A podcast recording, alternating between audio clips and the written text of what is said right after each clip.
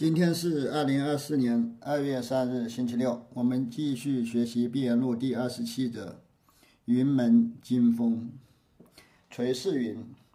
问一答十，举一鸣三，见兔放鹰，阴风吹火。悟道的禅师在回答提问者的时候，可以做到问一答十，向对方详细解说。也可以做到举一反三，用简单的一句话就能让对方触类旁通。悟道禅师会因材施教，看到兔子在跑，就会放鹰去追，也可以利用风势去吹灭火焰。也就是说，根本不需要自己费力，就可以把火焰吹灭。不惜眉毛，则且至。只如入虎穴时如何？试举看。在接引学人的时候，悟道的禅师可以入泥入水，也可以落草，根本不害怕自己的眉毛会掉下来，根本不害怕自己因为那个错误的解释了佛法或者落草了，眉毛会掉下来。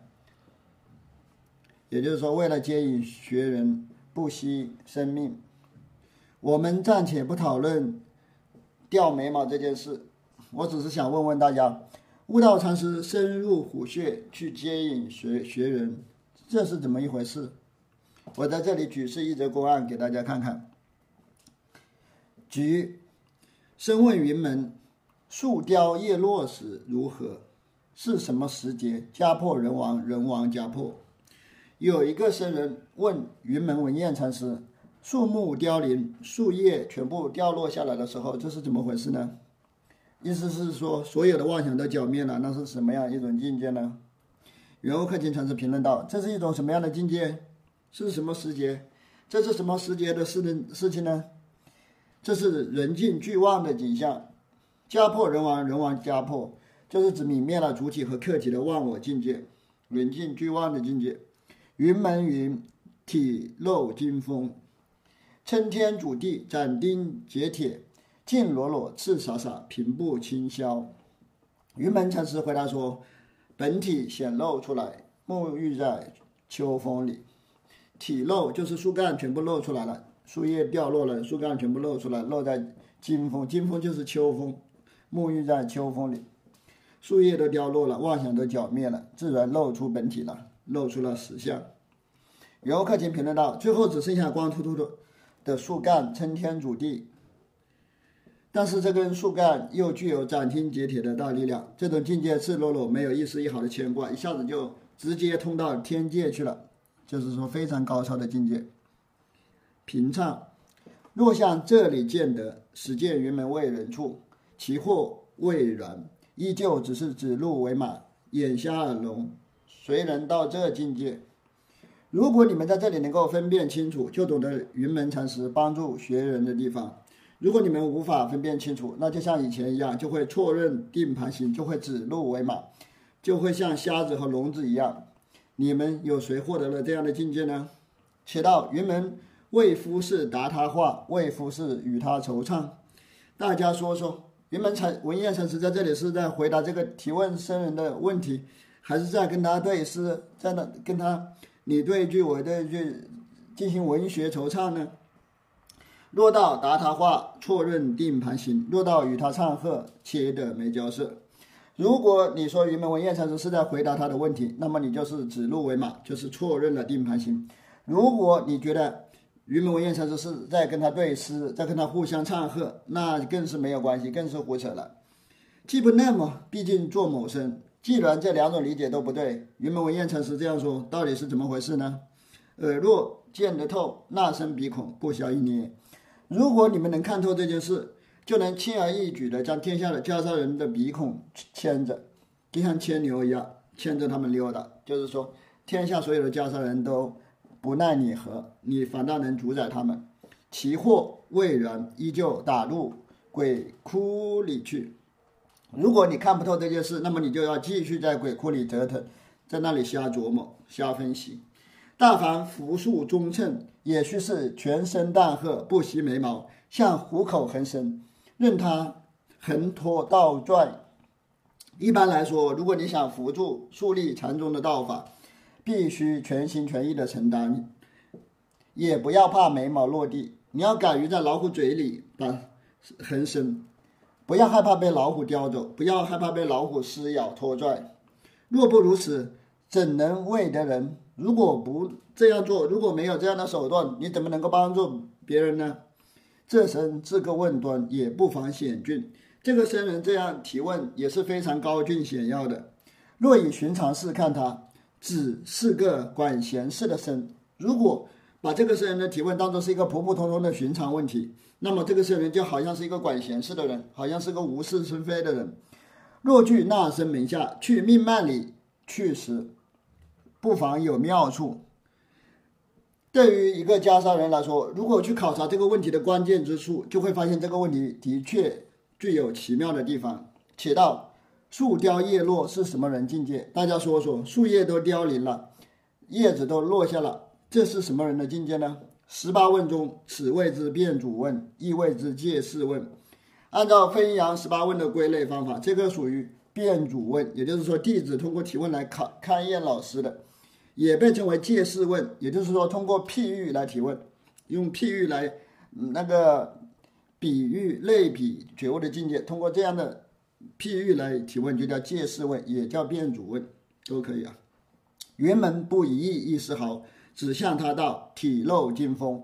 云门文彦禅师没有丝毫的犹豫，直截了当的向他回答说：“体露金风，答得甚妙，亦不敢辜负他问头。”云门文彦禅师的回答非常奇特，没有让那位僧人失望。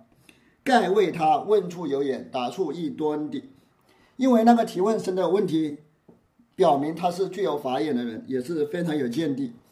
云门文彦禅师的回答也非常准确，端的就是真实准确。古人道：“欲得亲切，莫将问来问。”古代的禅师曾经说过：“如果你想获得亲切的领悟，不要提任何问题。若是知音的。”举着便知落处。如果是一个悟大的禅师，对方举起一个公案，就知道对方的落处，知道对方具有什么样的境界。呃，若向云门语脉里讨，便错了也。如果执着于云门文彦禅师的语言，在他的语脉里瞎琢磨，那就大错特错了。只是云门剧中多爱惹人情结，但是云门文彦禅师的回答很容易引起人们的世俗情见，就是说让人。人们很容易用四字变通在那里瞎理解云门禅师的回答。若作情解会，未免伤我儿孙。如果你们用四字变通去琢磨，我们禅宗就会被你们搞完了，春宵也走不到下线了。这样我们禅宗就断子绝孙了，法脉也就传不下去了。云门按那么骑贼马，趁贼不见声问，如何是非思良处？云门文彦禅师很喜欢这样骑着盗贼的马去追赶盗贼。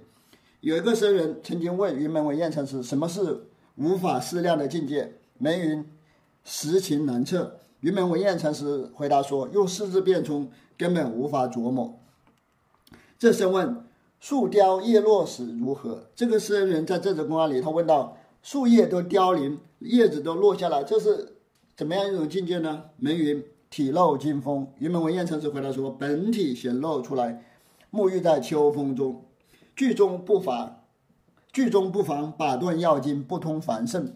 云门文彦禅师的这个回答，牢牢的把握住关键的地方，凡夫和圣人都感到无可奈何。须会他举一名三，举三名一。大家必须懂得云门文彦禅师使用了归纳法，也需要懂得他的演绎法。举一名三，也就是说用简单的方式阐明复杂的道理；举三名一，也就是说可以详细的解释简单的道理。就是说，他无论正的反的，他都可以解释的清清楚楚，那个自在、自由自在的运用禅机。若呃若去他三句中求，则脑后拔剑。如果你们在云门三句中寻求这个道理，那么理解起来就非常简单了，就像从脑袋后面直接拔剑那样，非常易于反掌。你把剑袋子在身体后面背着，你想拔剑，直接把手伸到脑后面一拔就拔出来了。所以说，这就是。非常简单的事，就是说，你如果用云门三句的方式来理解这个回答，就是非常简单的事。云门三句是什么呢？下面解释：云门三句涵盖乾坤，截断众流，随波逐浪，这就是云门三句。它一句中虚句三句，涵盖乾坤句、随波逐浪句、截断众流句。自然恰好。云门文偃禅师的一句话中必须含摄了这三句，这样自然能够做到恰到好处。云门三句中写道：“用哪句接人？试便看。”大家说说，在本则公案中，云门禅师是用云门三句的哪一句接引学员呢？你们试着辨析辨析，给我看看。宋曰：“问计有终，申辩来风，箭不虚发。”问计有终，就是这个圣人的问话具备终也。圆悟克勤评论道：“雪窦禅师深深的懂得这个僧人的旨意，雪窦禅师的颂文颂的恰到好处，箭不虚发，每一句颂文都送到点子上了，都说到点子上了，这叫箭不虚发。答意幽同，其有两般，如中带扣，工不浪失。”云门文彦禅师的回答也具备忠言，答意幽同，也就是说，回答跟问题问的问题一样，都是具备忠言的，就是跟问题是相同的。圆悟克勤禅师评论道：“难道有两种用意？也就是反问，就是表示肯定了，就是回答和问题的用意都是一样的，没有两种啊，无二无别。云门文偃禅师就像一口钟悬挂在那里，那个提问的时候一叩击，他就回应。这口钟的功功能不是随随便便乱发挥的。”也就是说，这首口钟不会白白的胡乱回应，回应的恰到好处。三句可变，上中下，如今是第几句？趋势向三句外渐取使得。可以辨别云门文彦的回答之中含摄了云门三句，三句可变。也就是说，他一个回答里面就含摄了三句。也就是说，体露金风与树雕叶落。叶落相合，这就是涵盖乾坤句。这个回答剿灭了僧人的妄想执着，这就是叫截断众流句。云门文偃的回答又好像是跟这个僧人在对诗，在互相酬答，这就是随波逐浪句。上中下就是说这个三句对应的上中下三种跟三三三种那个机锋的程度，涵盖乾坤是上，截断众流是中。随波逐流是下，这个体露金风的回答属于哪一句呢？如今是第几句？就是说，他这个体露金风的回答是属于哪一句呢？你要了解这个问题，要明白这个问题，必须从云门三句之外去领会，才能知道这是属于哪一句啊？一足辽空，众过也；住者磕者，见过星罗。云门文彦禅师这一句回答，就像一支箭那样射向辽阔的天空。足一足的足就是箭头啊。圆悟克勤禅师评论道：“雪窦禅师，你被射中了，但是疾风已经过去了。众过也，就是雪窦禅师你已经中箭了。雪道禅师已经撞到了疾风，住着磕着，就是碰到了撞到了。见过星罗，这个疾风已经飞过了朝鲜，已经早就过去了。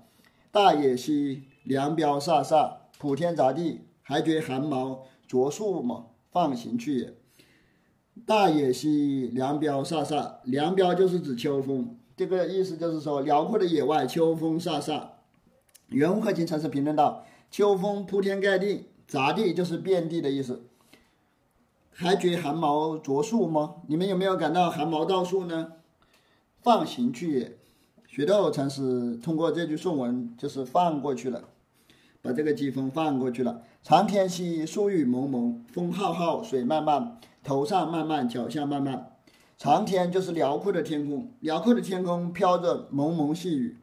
语文课勤评论道：“风呼呼的吹，水哗哗的流。雪窦禅师的头上秋风漫漫，脚下也是秋风漫漫，就是秋风杂地，普天杂地。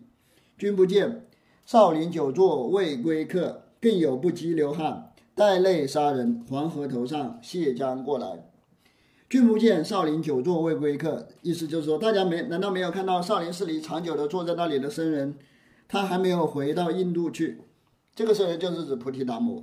圆悟克勤评论道，还有一个不机灵的人在这里写寄送呢，就是指雪窦禅师是不机灵的人，不羁流汗，他傻不拉几的写寄送，连累天下的袈裟人在这里瞎琢磨。黄河哗哗的从源头滚滚而下，就是指季风滚滚而下。静一雄耳意重重，开眠也者，开眼也者，合眼也者。鬼窟里做活计，眼瞎耳聋，谁到这境界，不免打折耳胆齿。静一雄耳一重重，就是菩提达摩的禅法，如同熊耳山上的荒草一样，铺天盖地。熊耳山就是菩提达摩坟墓所在之地啊，就是他的坟墓所在地，所以就是说，一重重，一重重就是指那个荒草很多。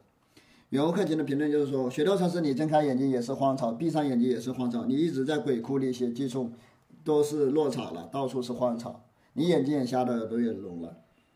这也是可以说是开悟者的境界啊，眼瞎耳聋就是人尽俱忘的境界。谁能获得这样的境界呢？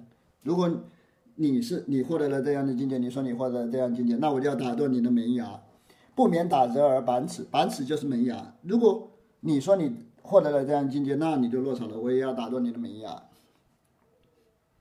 平唱问计有终，古人道：陈言须会中，勿自立规矩。雪窦禅师说：“问话必须具有终也。”古代的禅师说：“要理解禅师的话头，必须要明白他的中锋，不要按照自己的预设立场去瞎理解，勿自立规矩。”古人言不虚设，所以到大凡问个事，也需识些之好恶。从前的禅师都不会随便乱讲话，每句话都有深意。所以说，如果你想要提问，就必须先知道一些是非，知道一些好坏。若不是尊卑去就。不识进浊，信口乱道有什么利弊？如果你不明白对方地位的尊卑，不知道干净与肮脏，就胡乱就胡乱的说话，就胡说八道，这样讲话怎么能利益众生呢？凡出言吐气，须是如弦如夹，有钩有锁，须是相续不断似的。凡是开口说话，必须像钳子或者夹子一样，能够牢牢的把握住。也必须像钩子和铁锁那样相连，前后相续，连绵延不断，这样才可以。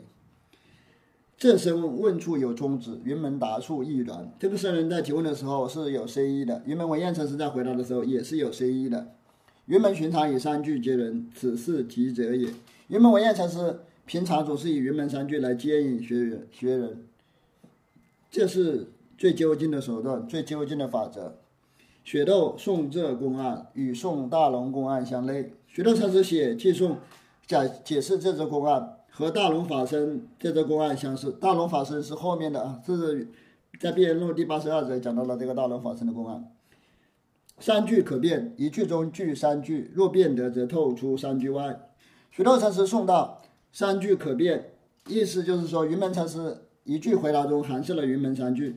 如果你能看透他这一句回答，就能超越云门三句。一足辽空，足乃箭足也。一足辽空，这个足就是指箭头的意思，就是箭锋，箭那个射箭的那个弓箭的那个箭头，射得太速深，须是急着也看死的。这支箭射得非常快，大家要迅速的睁大眼睛去看才能看清。若也见得分明，可以一句之下开展大千杀戒。如果你能看得清楚，就可以在一句话之中看到整个大千世界的。看到整个大千世界向你展开，大千杀界意思就是大千世界啊。到此送了，看他雪窦有余才，所以展开送出道。大野兮凉雕飒飒，长天兮疏雨蒙蒙。在这里其实已经解释清楚了啦，写在这里。但是雪窦禅师他才华横溢，意犹未尽，诗性大发，所以继续往下写，再多写几句。然后他继续写：大野兮凉风飒飒，长天兮疏雨蒙蒙。其道是心是静是玄是妙，大家说说这两句描写的是心还是静，是玄还是妙呢？古人道法法不隐藏，古今常显露。古代的禅师说，任何一法都不会隐藏起来，开悟的境界并没有隐藏起来，般若那个涅槃全部没有隐藏起来，从古到今他一直都显露显露出来，一直都很明白的在那里。他问：树雕叶落时如何？这个僧人问：树叶都凋落了，树叶都掉下来了。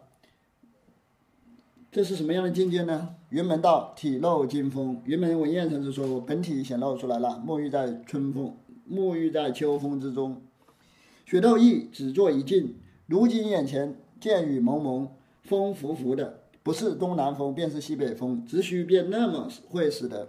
雪窦禅师只是想创造出一种境界，就像眼前雨蒙蒙，风飒飒，不是东南风就是西北风，大家要这样去理解才可以。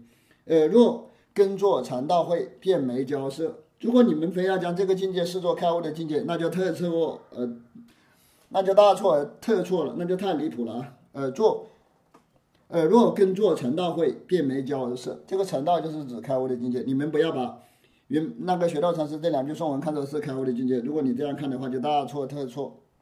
君不见少林久坐未归客，达摩未归西天时，九年面壁静悄悄的。学道禅师继续诵道：君不见少林久坐未归客。达菩提达摩还没有回到印度的时候，他在少林寺面壁九年，默默无闻，静悄悄的。其道是树雕。叶落，其道是体露金风。大家说说，面壁九年这种事情是树雕叶落还是体露金风呢？若像这里见得尽古今繁盛乾坤大地打成一片，方见云门雪斗为人处。大家如果在这里能够分辨清楚，把古今繁盛乾坤大地全部打成一片，泯灭人我那个人我人和境的区别。这样才能看到云门文彦禅师和学道重显禅师帮助学人的地方。近因雄尔一重重，雄尔即西京嵩山少林也。前山也千重万重，后山也千重万重。学道禅师继续说道：近因雄尔一重重，雄尔山位于西京嵩山少林寺，前面的山上也是荒草遍地，后面的山上也是荒草遍地。助人向什么处见？就是说到处都是荒草，大家要从什么地方去见菩提达摩呢？还见雪窦为人处吗？大家还能看到雪窦禅师帮助学人的地方吗？也是灵龟叶尾。其实雪窦禅师他就像一只灵龟拖着尾巴一样，他写这些技术都是灵龟叶尾，就是说在泥巴上留下了一条条的痕迹。这些寄送全部落草了，就像灵龟叶尾落留下了很多痕迹。